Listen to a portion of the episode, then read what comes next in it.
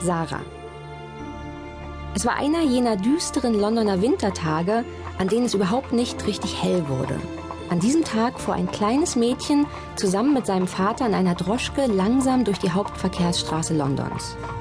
Es saß mit untergeschlagenen Beinen auf seinem Sitz und schmiegte sich an seinen Vater, der es fest an sich presste. Ihr Gesichtsausdruck war für ein kleines Mädchen sehr ungewöhnlich, denn Sarah Crew war erst sieben Jahre alt. Aber schon von klein auf hatte sie merkwürdige Dinge geträumt und viel nachgedacht.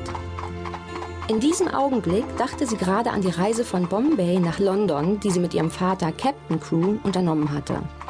Ein bisschen verwirrend fand Sarah es schon, was in letzter Zeit geschehen war. Gerade eben noch hatte sie unter der brennenden Sonne Indiens gelebt.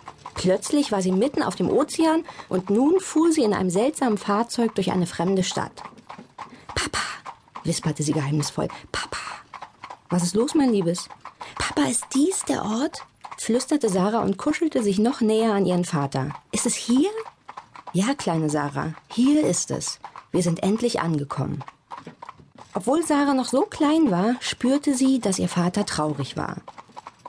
Ihre Mutter war bei ihrer Geburt gestorben. Sie hatte sie nicht kennengelernt und auch nie vermisst. Ihr Vater war der einzige Verwandte auf der Welt, den sie hatte. Captain Crew, ein reicher, gut aussehender junger Mann, liebte seine Tochter über alles. Sie hatten immer zusammen gespielt und viel Spaß miteinander gehabt. Sarah wusste, dass ihr Vater reich war. Sie hatte gehört, wie die Leute darüber sprachen, wenn sie sich unbeobachtet glaubten. Auch Sarah würde einmal reich sein. Sie hatte jedoch keine Ahnung, was das eigentlich bedeutete. Ihr ganzes Leben hatte sie in einem wundervollen Bungalow gelebt, umgeben von zahlreichen Dienern, die sich vor ihr verbeugten und ihr jeden Wunsch erfüllten. Sie hatte Spielzeug und Schoßtiere gehabt und eine Eier, eine indische Kinderfrau, die sie anbetete.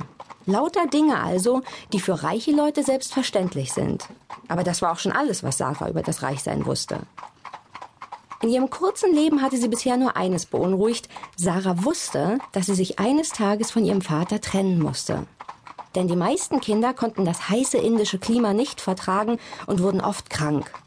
Daher wurden sie so bald wie möglich nach England zur Schule geschickt. Sie wusste, dass auch sie eines Tages nach England gehen musste. Ihr Vater hatte ihr oft von seiner Heimat erzählt. Ein bisschen neugierig war Sarah daher schon darauf, dieses Land kennenzulernen. Aber allein der Gedanke, ohne ihren Vater leben zu müssen, schmerzte sie sehr. Könntest du nicht mit mir in England leben, Papa? hatte sie gefragt, als sie fünf Jahre alt war. Du könntest doch mit mir in die Schule gehen. Ich würde dir auch bei den Schulaufgaben helfen.